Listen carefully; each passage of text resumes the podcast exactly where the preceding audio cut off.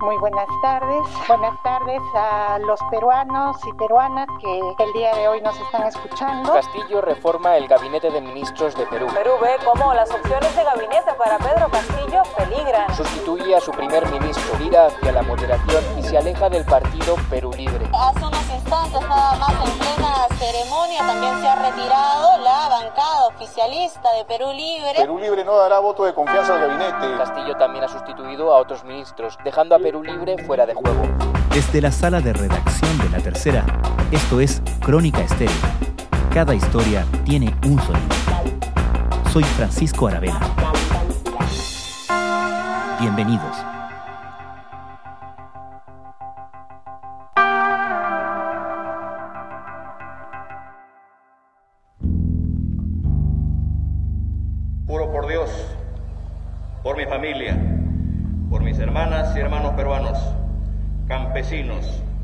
Originarios, ronderos, pescadores, docentes, juro por los pueblos del Perú, por un país sin corrupción y por una nueva constitución. El presidente peruano Pedro Castillo irrumpió en la política de su país y llegó al poder siendo un enigma, y en 90 días de gobierno ha hecho poco por despejar las dudas.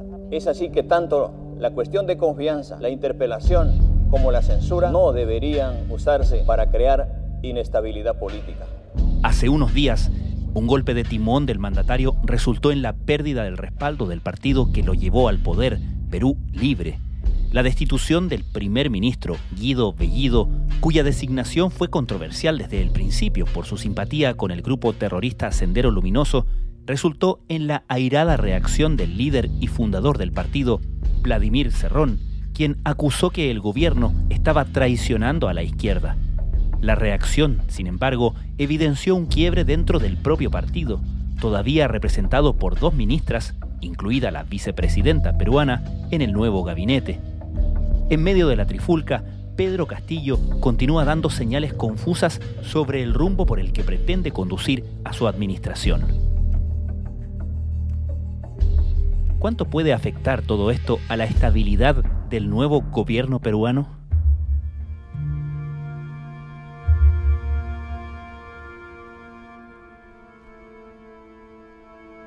Lo que ocurre es que luego de ir con un gabinete ministerial que estaba muy liderado, liderado por una persona que pertenecía del lado más radical del partido Perú Libre, que es el partido que lo acoge y lo lleva a Pedro Castillo a la presidencia, él decide por fin sacarlo de presidente de Consejo y poner en su reemplazo a la señora Mirta Vázquez, que es una militante de, de izquierdas que fue presidenta del Congreso hasta el final del gobierno del presidente Sagasti, y esto le da un toque al gobierno un toque mucho más dialogante, mucho más sensato, que significa un cambio importante. El periodista y analista político Augusto Álvarez Rodríguez es director de RTV, el canal de streaming del diario La República.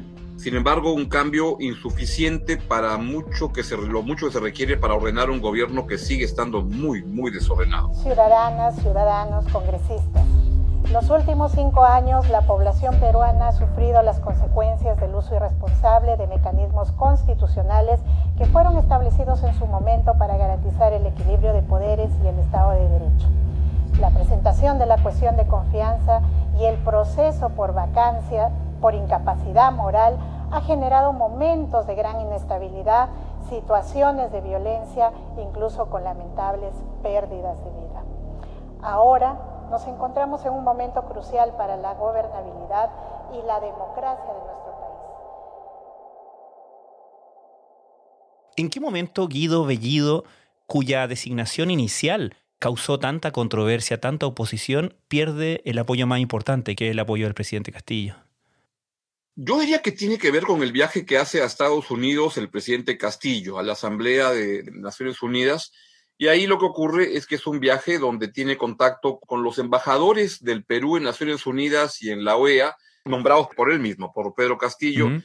y con empresarios, y lo llevan a reuniones con empresas en Estados Unidos, y él ya comienza a madurar algo que habían, le, le habían dado, ido dando desde las últimas semanas o unas semanas previas, de la importancia de la inversión privada. Que es algo que suena ocioso, tener que explicarle a alguien que la inversión privada es importante, pero para él era un descubrimiento que por ahí podían ocurrir algunas cosas.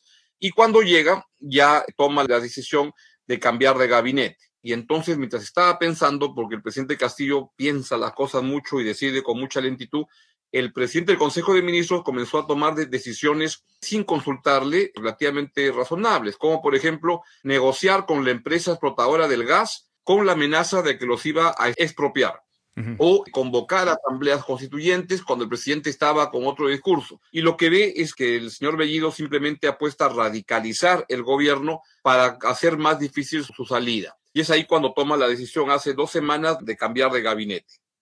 Podemos decir, a la luz de lo que ha acontecido hasta ahora, que en el momento que Pedro Castillo es elegido como presidente del Perú, comienza una suerte de batalla por conquistarlo ideológicamente, por, en ese sentido, colonizarlo, si se quiere, políticamente?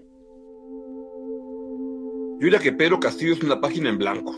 Es una página en blanco que está por escribirse y hasta ahora, ¿quién toma la decisión en su gobierno? El último que conversa con él, mm. que el último que lo convence y no tiene convicciones muy sólidas de casi absolutamente nada y es alguien que va dando de tumbo en tumbo, pero en la parte económica sí ha tenido la idea valiosa de propiciar que esté alguien como Pedro Frank en el Ministerio de Economía, que tampoco es que sea un, liberal ni un ortodoxo, no, es alguien que viene de las izquierdas y, bien contrarias al modelo económico pero se da cuenta que en un contexto como este, pues requiere alguien como él que comienza otra vez a desarrollar la idea de que la inversión privada es importante. Y lo otro de confirmar al presidente del Banco Central para que siga estando en el cargo, cargo en el cual está desde hace ya 15 años.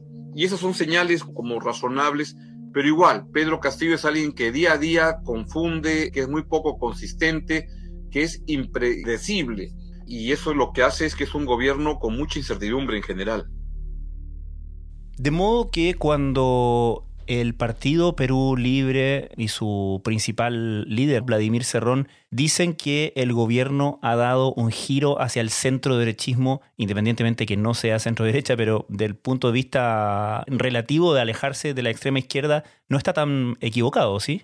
No es muy claro, porque al mismo tiempo tiene personas en el Consejo de Ministros, en el gabinete, que son gente de izquierdas y de bien izquierdas, digamos, gente que está vinculada a los movimientos sindicales de, de Sendero Luminoso y que siguen teniendo una influencia y un peso relevante en decisiones ahora en el sector de educación donde ponen con el ministro de Educación a alguien muy cercano a la posición sindical del sindicato que maneja el Movadef, que es lo que el brazo legal, digamos, ahora de Sendero Luminoso, este es alguien vinculado a eso. Entonces es una mezcla de gentes muy distintas y que le dan un tono de incertidumbre. Y ayer, para acabar de sorprender a todos, nombra como asesor de su despacho este, presidencial, el principal asesor, a una persona como Ricardo Belmont, que fue, digamos, el primer outsider en el Perú el año 1989, cuando abre paso a, que los partidos van decayendo. Y este señor Belmont, que es la verdad que es un asesor un poco extraño, porque, por ejemplo, lidera uno de los movimientos antivacunas. El presidente Pedro Castillo acaba de publicar el siguiente tuit. ¿Qué es lo que dice? Mi agradecimiento a Ricardo Belmont por sumarse al equipo del gobierno del Bicentenario. Su experiencia profesional y política estará al servicio del Perú, asumiendo la asesoría del despacho presidencial. Lograremos un buen trabajo pensando siempre en el desarrollo del país. Entonces, oficial, Ricardo Belmont es asesor del despacho presidencial de Pedro Castillo. Vamos a escuchar a Ricardo. En el Perú, cuando el ministro de Salud se anda vanagloriando que estamos avanzando por fin con la vacunación de manera rápida, y dice este señor Belmont que ahora sí estén todos convencidos que el gobierno de Castillo no va a ser un gobierno comunista, porque he llegado yo. Hmm. Estamos garantizados de que va a haber libertad de prensa, absoluta libertad de expresión, de que vamos a promover como nunca la inversión privada en el Perú y que vamos a jugar limpio en todas las canchas, porque vengo en representación de los espartanos, que son miles en todo el Perú. Y entonces todo esto convive en un gobierno que es una confusión total, una inconsistencia muy grande, y esto explica por qué el ministro de Economía anda diciendo mensajes cuando le, preguntan qué mensaje le da usted a los empresarios. Y lo que dice más o menos es, no escuchen tanto el ruido que hay, que muchas gentes hablan, miren las normas que salen, miren el presupuesto, miren los planes concretos Y por favor, no escuchen esto porque claro, no lo dice, pero yo lo digo, estamos en un manicomio donde todos gritan, todos dicen lo que hay que hacer y entonces dice, por favor, lean nada más el menú que hay para comer y no, no estén escuchando a, a los cocineros, están un poco locos. Y en esto, ¿cómo ha sido la interacción de los principales actores económicos con la nueva administración? Pues con mucha atención y con, ven lo que está pasando con mucha, mucha incertidumbre, porque lo que ocurre es que estamos viviendo hoy día el momento de los últimos 30 años en el Perú, desde que empezó la reforma económica, el momento de mayor incertidumbre con respecto al futuro económico y al clima de negocios. Y esto hace que las inversiones están prácticamente paralizadas y el cambio de gabinete de la salida de ese señor Bellido por la señora Mirta Vázquez ha sido vista por el sector empresarial con un optimismo, pero muy moderado. 78% de los empresarios en el Perú declaran que no van a activar sus planes de inversión, que están parados a la espera de que se definan las cosas. Es un gobierno que ha estado hablando de una asamblea constituyente para cambiar absolutamente todo y entonces cuando eso ocurre las inversiones comienzan a decir, a ver, voy a ver cuál es el nuevo marco hasta poder definir, este, saber qué cosa estoy jugando, ¿no? ¿Y qué claridad o no hay sobre ese nuevo proceso constituyente? Pues hasta ahora ninguna, porque lo que ocurre es que se dan cuenta el lado sensato del gobierno que por esa línea no se va a ningún lado. Entonces el ministro de Economía dice la Asamblea Constituyente y el cambio de constitución no está en la agenda inmediata del gobierno. Nuestra agenda es reactivar la economía, es vacunar a la población, es generar empleo. La presidenta del Consejo de Ministros ha dicho, la nueva ha dicho exactamente lo mismo, que ese tema no está en la agenda inmediata del gobierno y que eso se va a ir manejando en el futuro, pero que no es urgente. Y lo que están diciendo a, los, la inversión privada es no se asusten porque no van a cambiar la cosa de esa manera. Una encuesta que acaba de salir da cuenta que solamente el 10% hoy en día quisiera impulsar el cambio de la constitución, contra 57% de la opinión pública que quisiera reactivar la economía. Y cuando eso ocurre, sale el señor Vladimir Cerrón, que es bastante excéntrico y que manda más tweets que Donald Trump, hmm. sale y dice, los que realmente pasan a la oposición son los que renuncian a luchar por la Asamblea Constituyente. Y entonces tienes hoy en día un festival de cosas que ocurren todos los días en la política peruana y así es como vamos. Esto escribió Vladimir Cerrón en el Twitter. Si el partido no fortalece su estructura orgánica, ha dicho Vladimir Cerrón, no asume su propia tarea, no hace gala de su esencia política y permanece confundido en el tumulto representativo, peligra caer en parálisis. Para evitarlo es necesario deslindar con la patología más frecuente, el oportunismo. ¿A quién se refiere Vladimir Cerrón? ¿Quiénes han sido afectados por esta patología del oportunismo? Estamos en la línea, ya estamos conectados.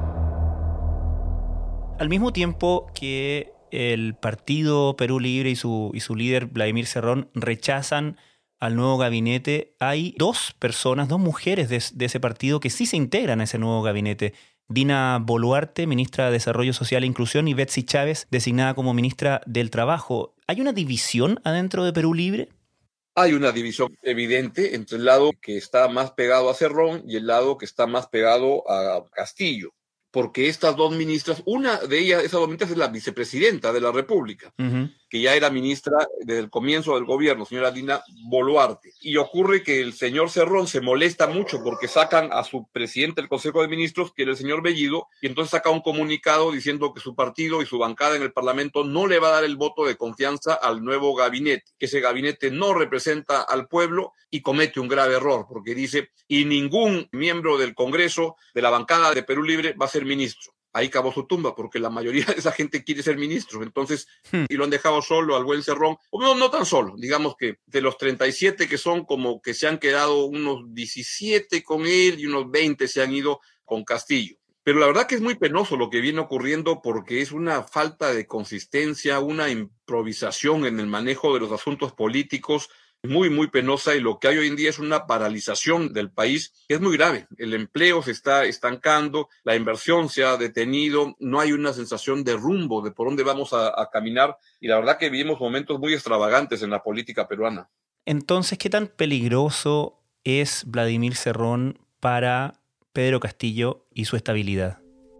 Pues lo es en la medida que pueda hacer movilizaciones sociales por todo el país, pero hay que tener en cuenta que además el señor Cerrón tiene un problema, tiene una investigación judicial por corrupción y podría estar en una prisión preventiva dentro de poco, podría estar en preso y entonces yo creo que digamos, si el presidente Castillo, y es lo que creo que se, se ha dado cuenta, si es que él cree que pegado a Cerrón va a sobrevivir porque tiene ese lado de la bancada, por ese camino está yendo al abismo. Entonces lo que tiene que hacer es lo que ha comenzado a hacer, es un nuevo gabinete, pero tiene que trabajar acuerdos con el centro del Congreso y eso implica sentarse a conversar. El problema es que el señor Castillo, por cómo ha sido su arranque en los primeros 90 días del gobierno, no genera mucha credibilidad porque no es muy claro qué es lo que él quisiera hacer. Y lo que hay la sensación creciente es que ni siquiera él sabe muy bien qué cosa quiere hacer.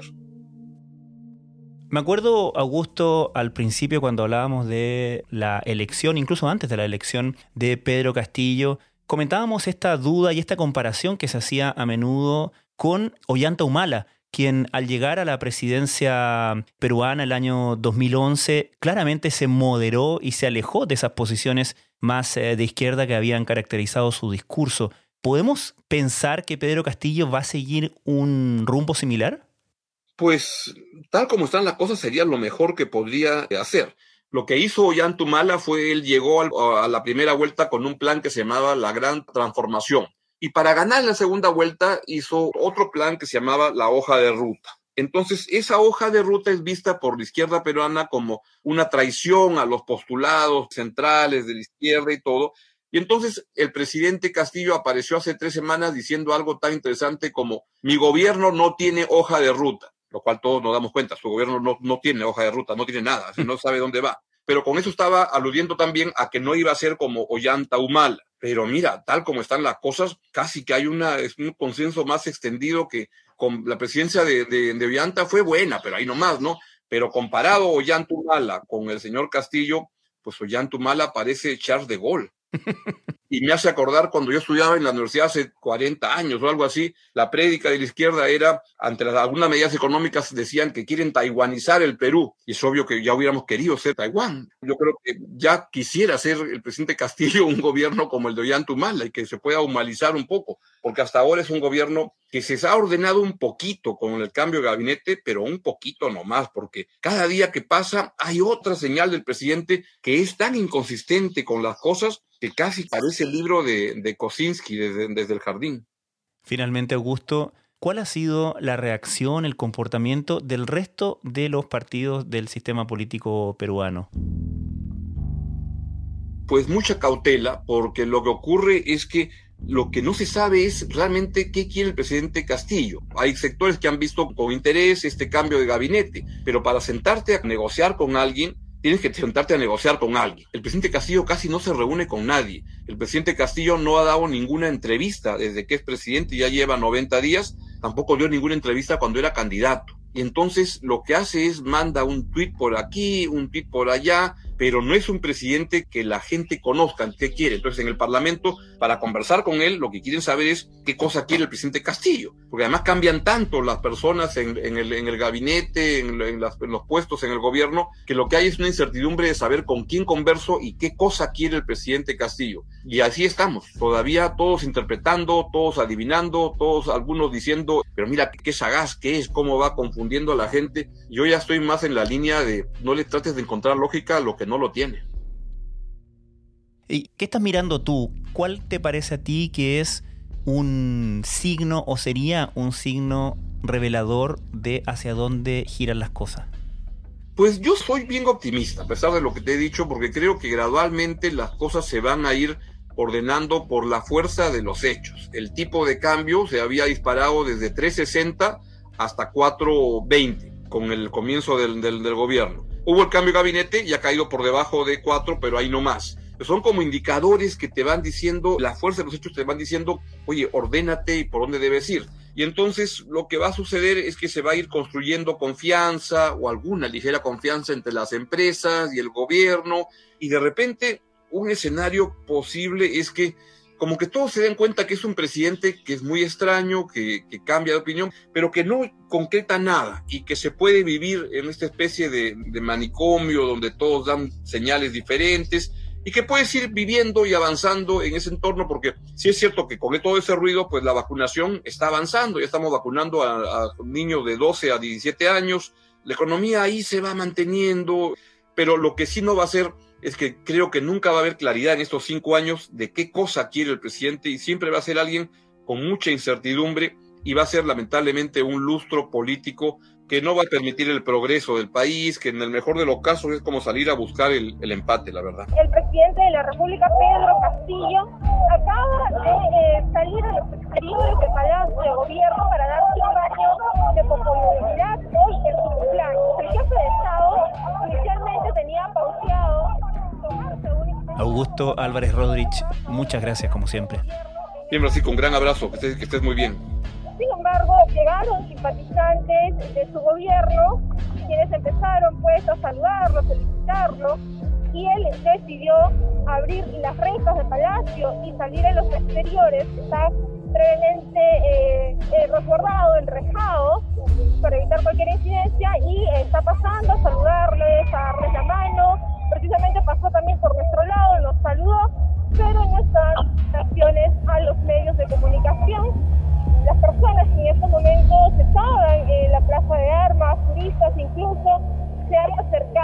también a saludar al presidente de la República, Pedro Castillo, quien recordemos hoy está de cumpleaños.